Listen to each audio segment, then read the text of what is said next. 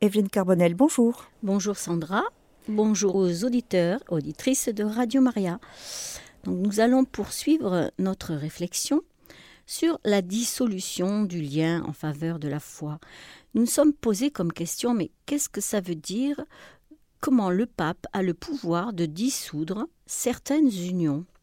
Et je répète à nouveau, il s'agit d'unions qui ne sont pas sacramentelles, c'est-à-dire une union, donc un mariage où, on donne son consentement entre deux baptisés. Donc nous avons regardé du côté de cette capacité, pourquoi le pape a le pouvoir de dissoudre des unions entre un baptisé et un non baptisé, par exemple? Mais nous allons voir que l'Église a évolué et évolue encore depuis de nombreuses années, notamment depuis l'allocution de, de, Pie XII, qui disait que certaines, euh, si certaines conditions sont, sont remplies, ils peuvent être dissous dans certains mariages, donc être dissous pour d'autres raisons en plus du privilège paulin. Le privilège paulin, nous allons en parler, euh, concerne le privilège que donne, donc Paulin, ça vient de Saint Paul, c'est l'évêque qui peut donner, qui peut dissoudre des mariages entre des personnes non baptisées. Et donc, euh, cette allocution a été le, début, et nous verrons qu'après la promulgation du Code de 1917, à partir de 1924, c'est là que les dissolutions en faveur de la foi ont été rendues publiques et connues. C'est donc en quelque sorte le point de départ de la pratique actuelle. Et ce privilège, vous vous, souvenez que l'on parlait de privilège, on a parlé de grâce, on a parlé donc de dissolution. Tout cela, c'est parce que la terminologie a évolué, mais en fait, dans le fond, il s'agit toujours de dire que ce mariage euh, va être regardé, donc la, la cause hein, va être instruite par euh, une, évêché et ce, ce, dossier bien précis va être envoyé donc à Rome et c'est le pape lui-même qui donne cette grâce, on peut dire donc ce privilège de dissoudre un lien en faveur toujours d'un lien différent et surtout plus grand entre baptisés. Voilà. Alors, ce privilège, nous le trouvons dans le Code de droit canonique et bien sûr, euh, il est régi par des normes émise par la Congrégation pour la doctrine de la foi. Il y a plusieurs congrégations romaines et celle-ci s'occupe de la doctrine de la foi. Même après la réforme de la curie romaine. Alors qu'est-ce qu'on observe? On observe des premiers cas. Un premier cas, c'est celui de Breslau. Breslau, c'est une ville en Pologne, Wrocław, le 2 avril 1924. Il s'agissait d'un mariage dispar, c'est-à-dire un mariage entre des personnes qui ne sont pas baptisées, validement contracté d'une Polonaise, née alors en 1896, baptisée et éduquée hors de l'Église catholique, donc ça veut dire elle était soit protestante, soit orthodoxe, et elle a épousé un juif civilement, hein. il n'y a pas eu de mariage religieux. Et ce mariage fut rompu par un divorce civil. Après ce divorce, cette Polonaise s'est convertie à la foi catholique et elle désirait épouser un catholique. Et avant le 19 mai 1918, date d'entrée en vigueur de, de, ce fameux code de droit canonique de 1917, ce mariage aurait été considéré comme invalide pour faute de dispense, c'est-à-dire que tout baptisé, c'est-à-dire un baptisé protestant, baptisé orthodoxe, c'est plus rare, mais protestant, peut demander à l'Église une dispense pour se marier dans l'Église catholique. Mais là, donc, ce n'était pas le cas, puisque tout mariage d'un baptisé non catholique et d'un non baptisé était considéré pour l'Église catholique comme invalide. Et la congrégation, donc après étude du dossier, a répondu positivement, c'est-à-dire qu'elle a donné la permission à donc cette dame polonaise d'accéder à un nouveau mariage avec un catholique. Ainsi, les circonstances ont permis à cette femme d'accéder à un nouveau mariage catholique. Ce mariage, donc ce premier mariage, qui est appelé mariage naturel, a été ainsi dissous par le nouveau mariage entre catholiques. Et là, il devient vraiment sacramentel. On cite aussi, donc dans l'histoire, hein, nous sommes toujours dans l'histoire, on cite aussi comme exemple le cas appelé Helena. Helena, c'est le nom d'un diocèse euh, de Montana aux États-Unis. Le 5 novembre de la même année, donc 1924, un non baptisé s'est marié avec une baptisée, donc civilement. Après le divorce civil, lui, donc le non baptisé, s'est converti à la foi catholique et il a demandé la dissolution de son premier mariage. Et sa demande a été reçue affirmativement.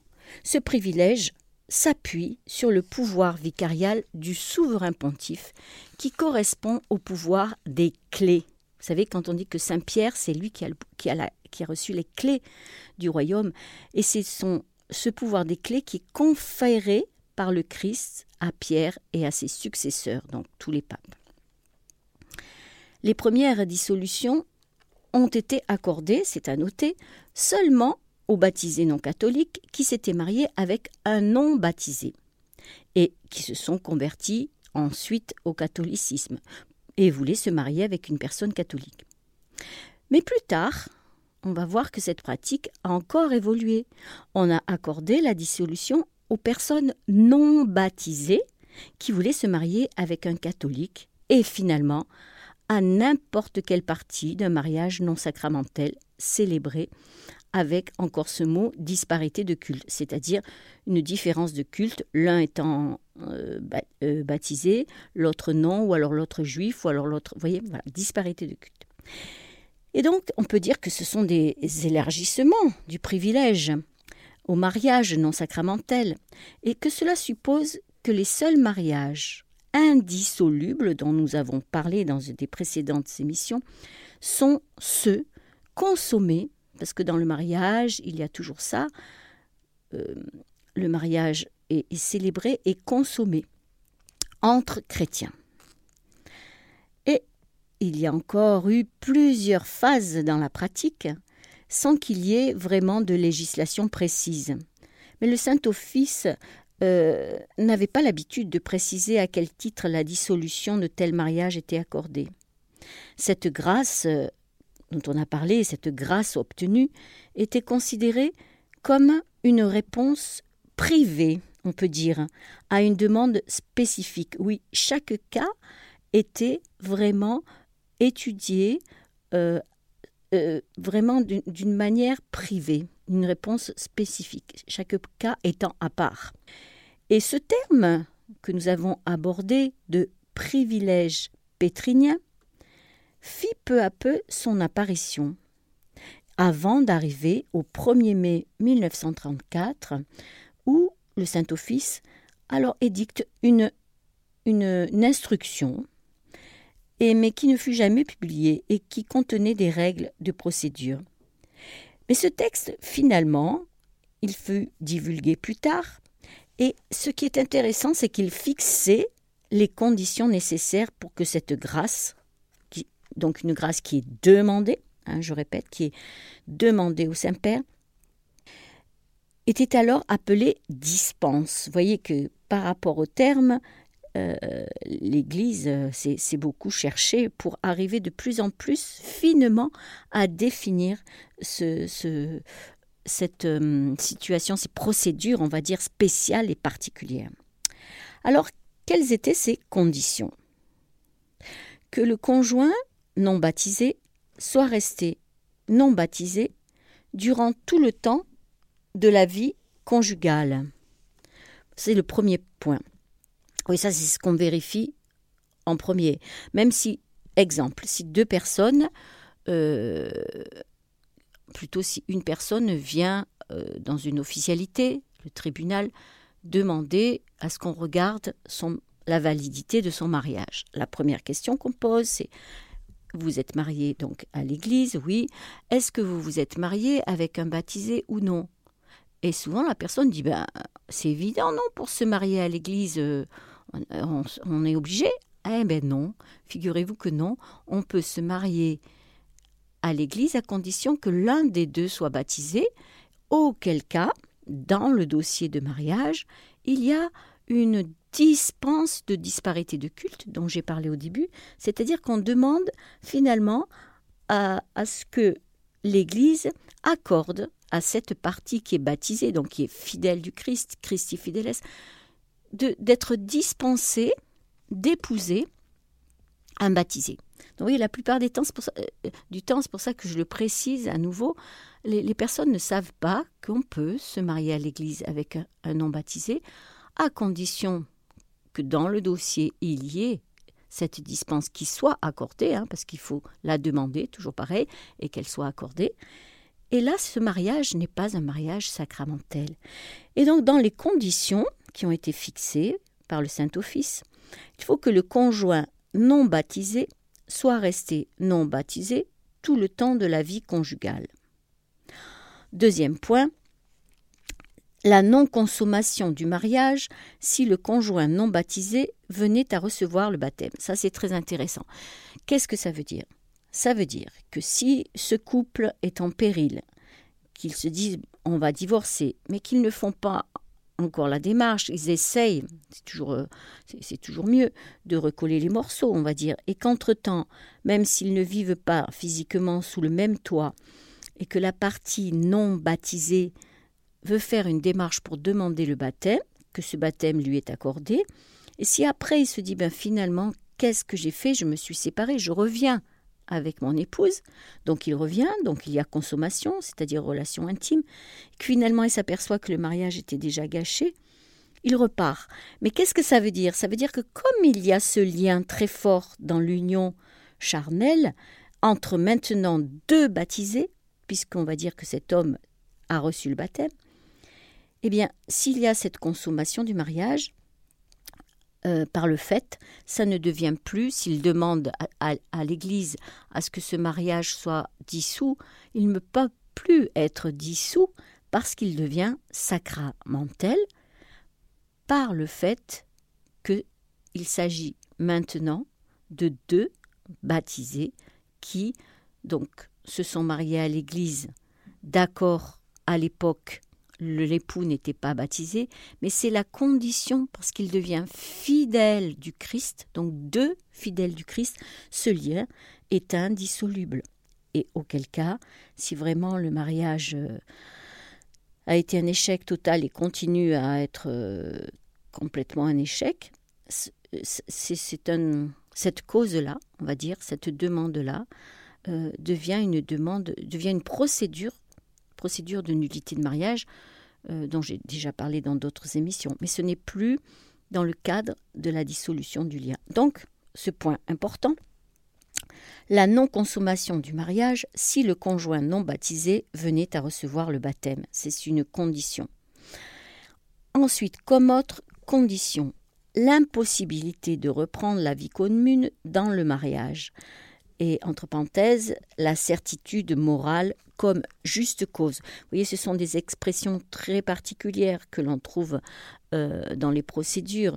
Qu'est-ce que ça veut dire la certitude morale comme juste cause? C'est-à-dire que l'Église toujours euh, prend soin des personnes et va chercher à savoir si, si vraiment cette vie commune est complètement brisée, est complètement impossible parce que ça serait une juste cause.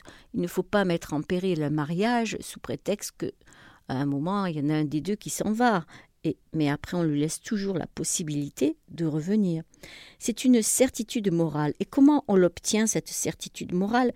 Eh bien, forcément, on demande aux deux conjoints.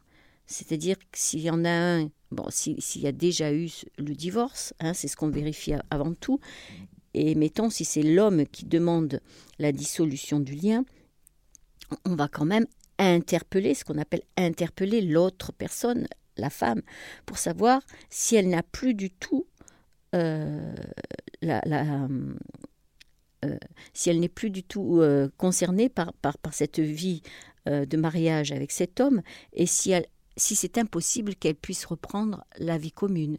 Alors c'est facile à vérifier de nos jours si, mettons, l'épouse a refait sa vie avec quelqu'un, donc ça c'est évident qu'il y a impossibilité de reconstruire un quelconque mariage.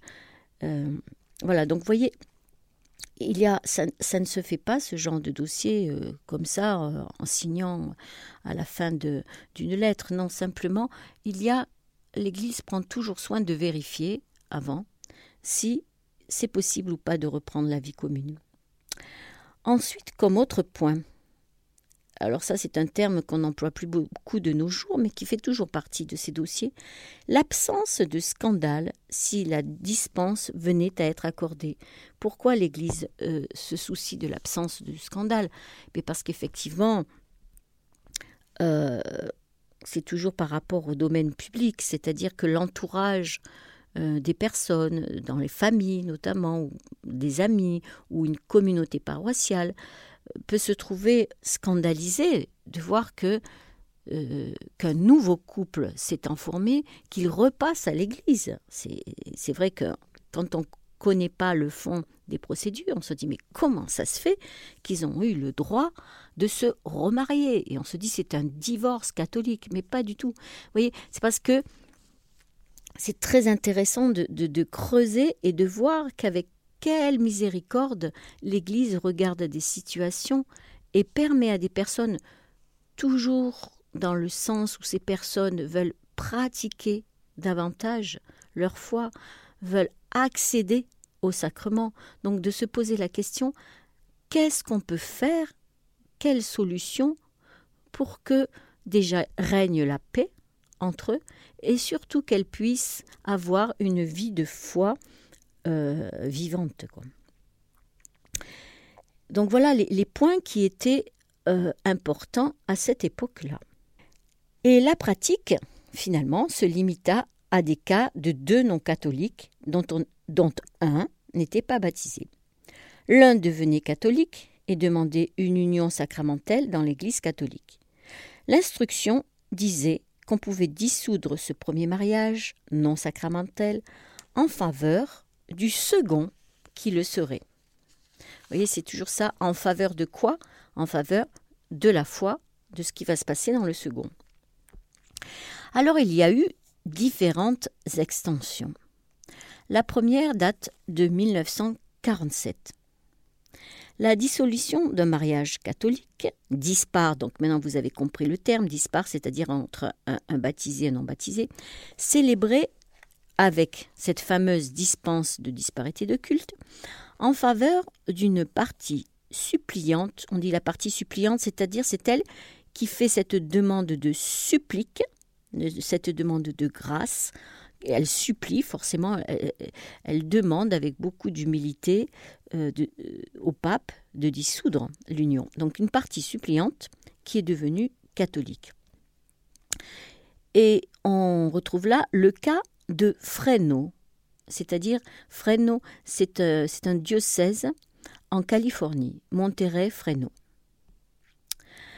Alors, donc dans ce cas, le Saint-Père aurait pu accorder la dispense euh, in favorem fidei si le mariage avait été contracté avec cette fameuse euh, empêchement de disparité de culte, car l'épouse n'a jamais été baptisée pendant toute la période de sa vie commune avec son époux, et c'est justement parce qu'elle n'a jamais été baptisée qu'elle a reçu cette fameuse grâce de la part du pape Pie XII.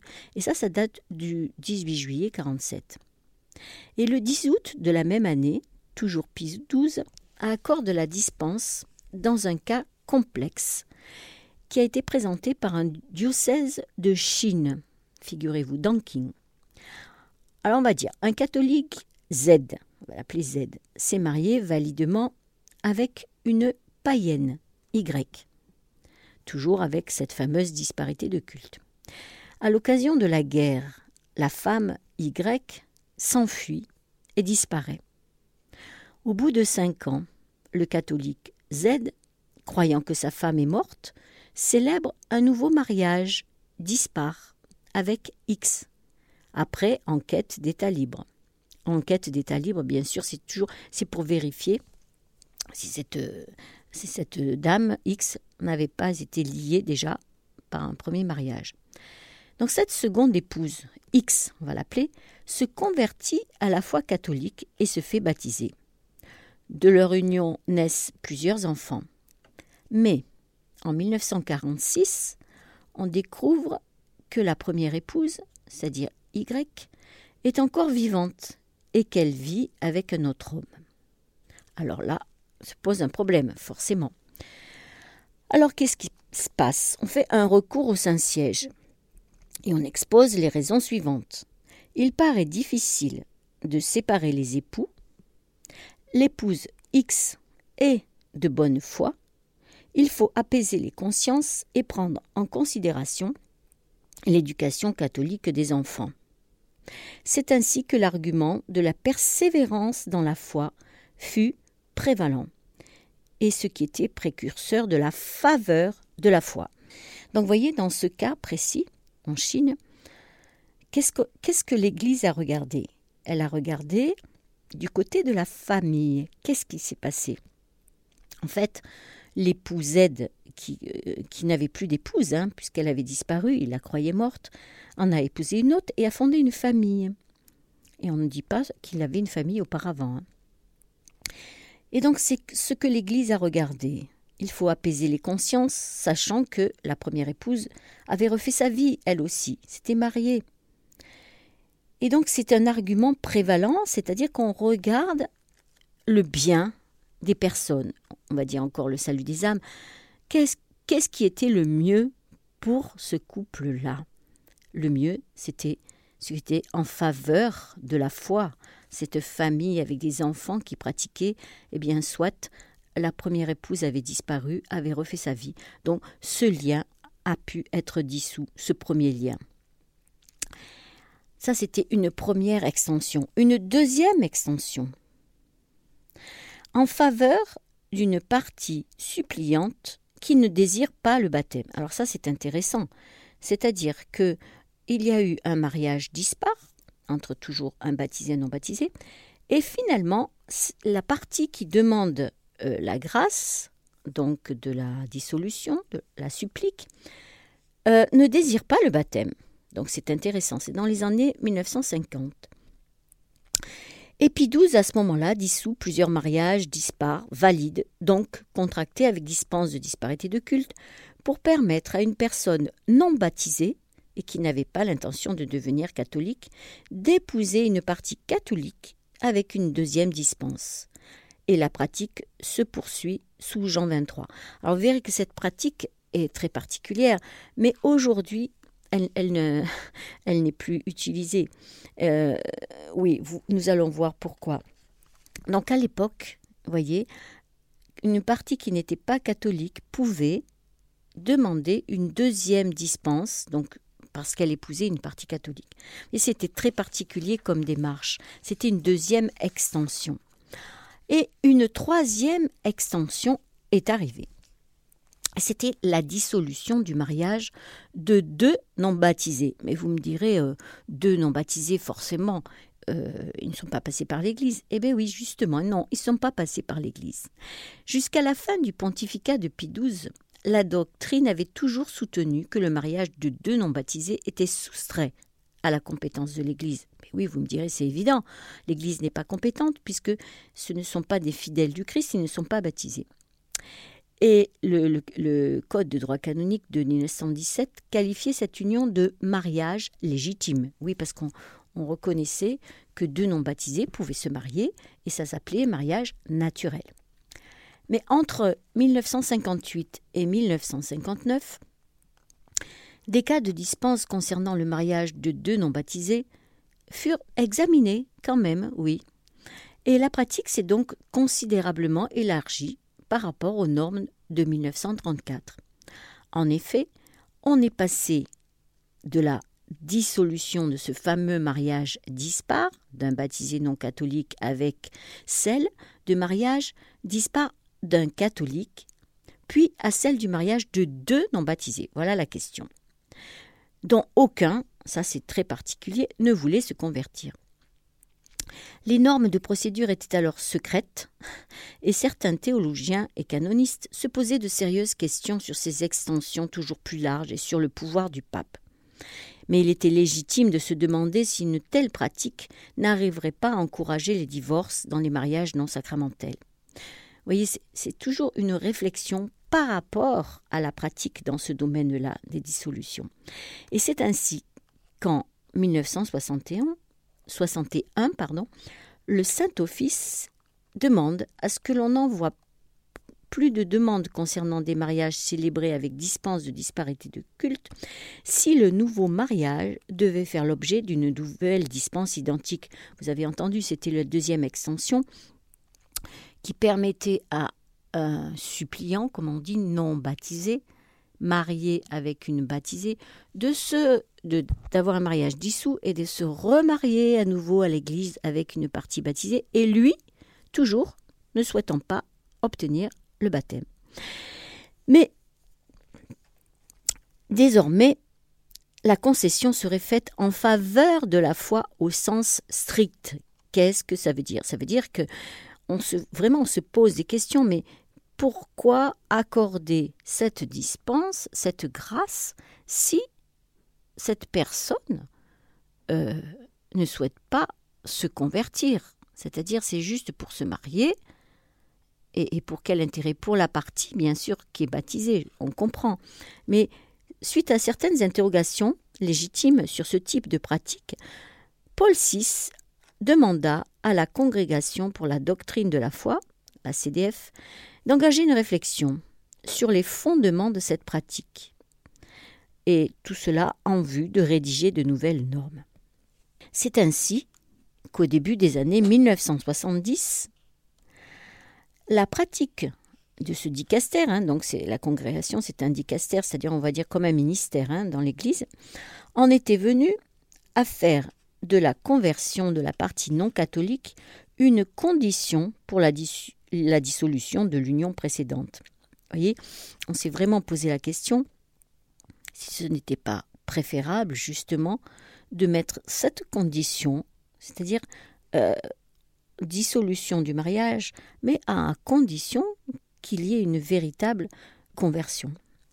En 1972, la CDF, donc toujours la, le dicaster, juge pour un dossier de Pampelune qu'il est inopportun. Alors il y a un terme latin pronunc qui veut dire pour l'instant, inopportun pour l'instant, de concéder la dispense pour le mariage de deux non baptisés pour permettre à l'une des parties de se marier à l'Église catholique sans se convertir.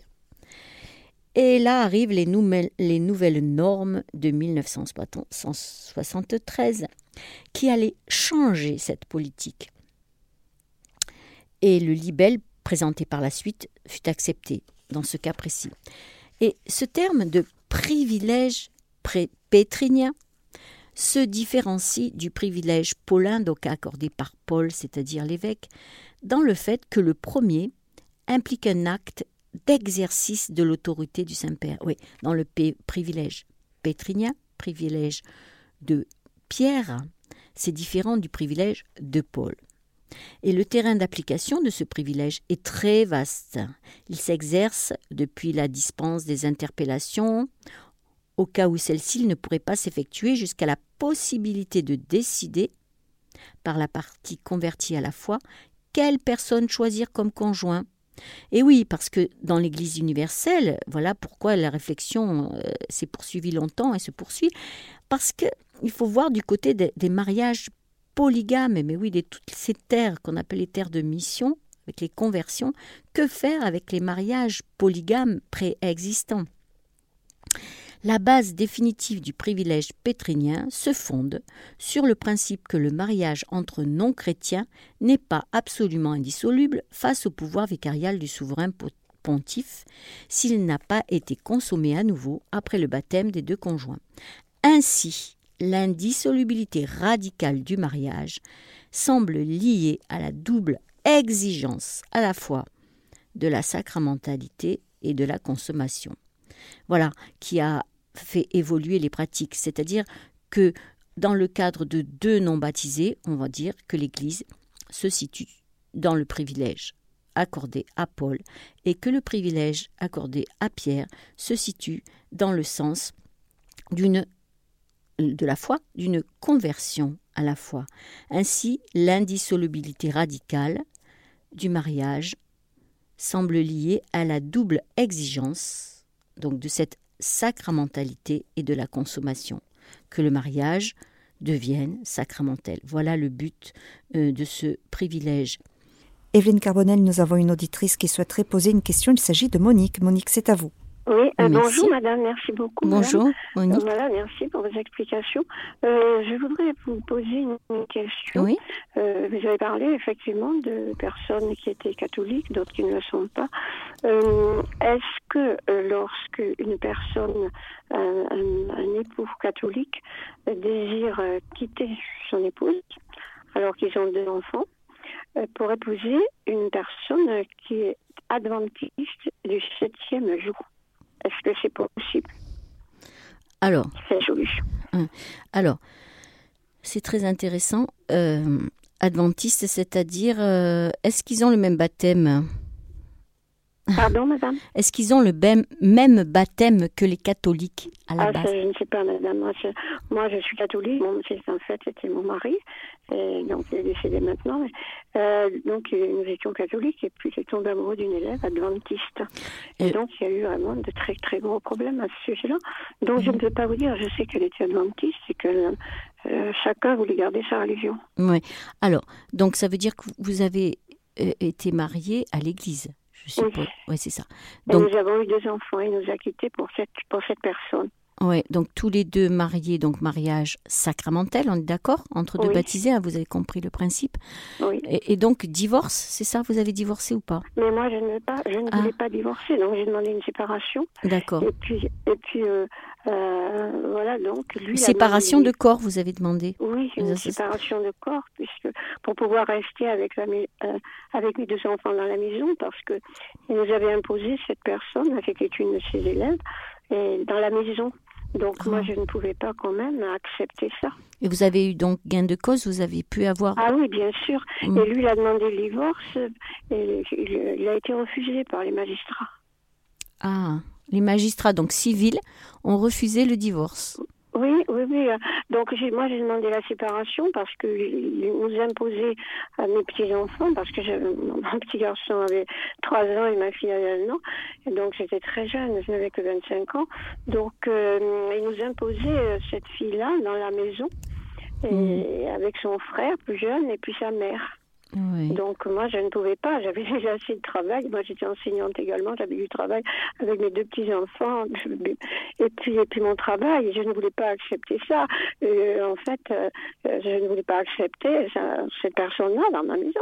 donc, euh, mm. j'étais très catholique et, donc je, suis allée voir un prêtre mm. qui, qui, m'a beaucoup aidé et qui m'a dit non, il ne faut pas accepter cela. Et puis, ce n'est pas la même religion. Non, non. Et donc, il m'a dit, oui, il faut demander la séparation de corps. Mais c'est très bien, il vous a très bien conseillé. Vous avez été très bien conseillé, d'autant plus que, quel que soit, finalement, on va dire, hein, quelle que soit sa religion, on n'accepte pas non plus, ça, fait polygamie, vous comprenez bien. Eh, eh ben oui, c'est cela, et, c'est pour cela. Et alors après, il m'a dit qu'on a vu que qu'il n'obtenait pas satisfaction euh, au niveau de juridique, si vous voulez. Mmh. Euh, eh bien, il m'a dit, je veux que tu meurs, je veux que tu meurs, et je m'y emploierai. Ils y sont employés. Et ils n'y sont pas parvenu grâce à Marie, je peux vous le dire. Et voilà, donc moi je voulais savoir, et cette personne paraît-il est morte là maintenant. Et donc je ne sais pas, je ne sais pas du tout. Euh, donc je voulais savoir si j'aurais pu, si euh, les magistrats avaient accordé le divorce qu'il a demandé, euh, est-ce qu'il aurait pu se marier alors qu'il était catholique, pratiquant? En tout cas, il n'aurait pas pu se marier à l'église, ça vous avez bien compris. Oui, ça j'ai compris, puisqu'il voulait que je meure pour se marier à l'église, oui, ça, mm. j'ai bien compris. Non. Mm, oui, mais euh, euh, euh, si, si, alors après, oui, enfin, donc voilà, donc c'est pas possible. En fait, vous ne connaissez pas les, Madame, excusez-moi, mais est-ce que vous ne connaissez pas euh, cette religion-là? Alors donc. Euh, si si, j'en ai entendu parler, mais je, je pense, euh, je pense que c'est pas un, véritable baptême hein, qui, qui, Ah voilà, c'est ça. Oui. Donc en fait, mais ça, ça revient à dire quoi qu'il en soit, Madame, s'il a voulu partir avec une autre personne. D'accord Vu qu'il est baptisé, que vous êtes baptisé, c'est un mariage indissoluble. On est bien d'accord ça ne rentre pas. notre mariage, même maintenant qu'il est mort. Ben maintenant qu'il est, j'espère que vous avez continué à pratiquer, Madame. Ah toujours. Bon voilà. C'est ce qui m'a sauvée, Madame. Bien sûr. oui, parce qu'il y a souvent des gens qui croient qu'ils ne peuvent plus pratiquer parce que le mari est parti avec une autre. Mais non, mais si vous êtes seul et que, mais au contraire, il vous faut le soutien de, des sacrements pour euh, pour vivre. Voilà. Donc donc comme je disais, quoi qu'il en soit, qu'il soit parti avec une baptisée, une non baptisée, etc. De, de toute façon, euh, s'il n'y avait pas de raison profonde, valable et grave, hein, je répète le mot grave, qui rentre dans le cadre d'une nullité de mariage, encore aurait-il fallu que vous soyez d'accord, hein, n'est-ce pas? Enfin, que vous disiez quelque chose. Et dans ce cas-là, ce qui était très intéressant que j'ai entendu, c'est que le civil n'a pas accepté le. C'est très intéressant ça, parce qu'on voit que, euh, ben justement, les conditions n'étaient pas. Il proposait carrément la polygamie, quoi. Hein, ah oui, non, non, ça, les magistrats, il y a eu sept magistrats. Cette affaire a duré pendant sept oh, ah, oui. ans. Ah, et oui. c'est passé entre les, euh, si je puis dire, les dossiers sont passés de magistrat à magistrat. Il y en a eu sept qui ont jugé, et les sept ont jugé de la même façon. Hein. Le divorce a été refusé. Et vous savez pour quelle raison? C'est intéressant de savoir Qu'est-ce qu'ils ont mis comme euh, motif Il a été refusé parce qu'il n'avait rien. Euh, la seule chose qu'il pouvait me reprocher, c'est de ne pas euh, c'est d'être jalouse. Euh, et donc, les magistrats ont dit non, cette dame euh, ne peut pas être jalouse dans la mesure où, elle refuse d'accepter une jeune fille de 18 ans dans sa maison. Elle en avait 25, elle, Bien sûr. petite en avait... Et, en fait, à l'époque, la majorité était à 21 ans, en plus, donc elle était mineure. Donc, non, mais ils ont dit non, non, il a invoqué une jalousie. Alors, alors donc, les magistrats ont dit n'importe quelle femme normale n'accepterait pas une chose pareille. Ce n'est pas de la jalousie. On ne peut pas exposer ses enfants à, dans un foyer avec deux femmes, ce n'est pas possible. Euh, voilà, donc nous, ils ont, les magistrats ont refusé. Euh, donc c'est réconfortant par rapport au, au, civil, c'est-à-dire que on est aussi protégé par le civil. Et entre parenthèses, je précise que quand il y a une enquête, préliminaire, quelle que soit l'enquête. Hein.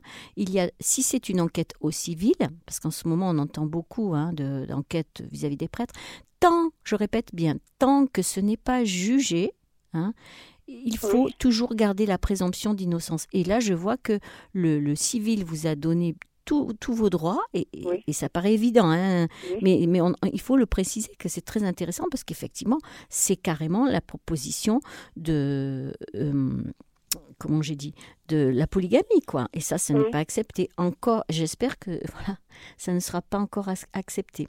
Oui. Ah oui, ça, ça, ils ont, Je crois qu'il y a une autre question, madame. C'est très intéressant ce que vous venez de. Je crois qu'il y a une autre question. Hein. Donc, voilà.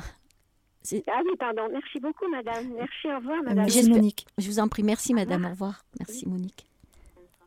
Alors, nous avons reçu un message donc euh, qui, qui est signé anonyme. Hein. La personne n'a pas souhaité euh, donner son prénom. Bonjour Radio Maria, je suis baptisée, mariée à une personne non baptisée. Nous avons eu des enfants, nous sommes divorcés depuis 21 ans. Lui s'est remarié. Quant à moi, je ne me suis pas remariée. J'ai toujours pensé que j'étais mariée dans le sacrement du mariage. J'avais donc décidé de rester fidèle au sacrement du mariage, qui n'en est pas un finalement dans ce cas précis. Euh, dans quelle mesure puis-je demander la grâce ou la dissolution de ce mariage? Alors, Madame, euh, bonjour, c'est très intéressant aussi comme question. Euh, justement, parce que j'en étais au fait que ce privilège donc de la foi, je pense que c'est votre cas puisque vous étiez marié, vous étiez marié avec un non baptisé, n'est-ce pas? Et en fait, cette faveur, cette dispense est accordée dans la mesure de où l'une des parties, c'est-à-dire par exemple vous, vous, si vous souhaitez euh, demander la dissolution de ce mariage, si vous avez un projet, un autre projet, c'est-à-dire un projet de vous marier avec quelqu'un qui est baptisé, afin que, que votre mariage soit un mariage sacramentel. Maintenant, si vous voulez rester dans l'état où vous êtes, bien sûr, vous avez accès aux sacrements, hein, vous n'êtes pas euh, dispensé des sacrements, sauf si vous avez le projet de vivre avec quelqu'un qui est baptisé. Dans ce cas-là, vous pouvez demander la dissolution.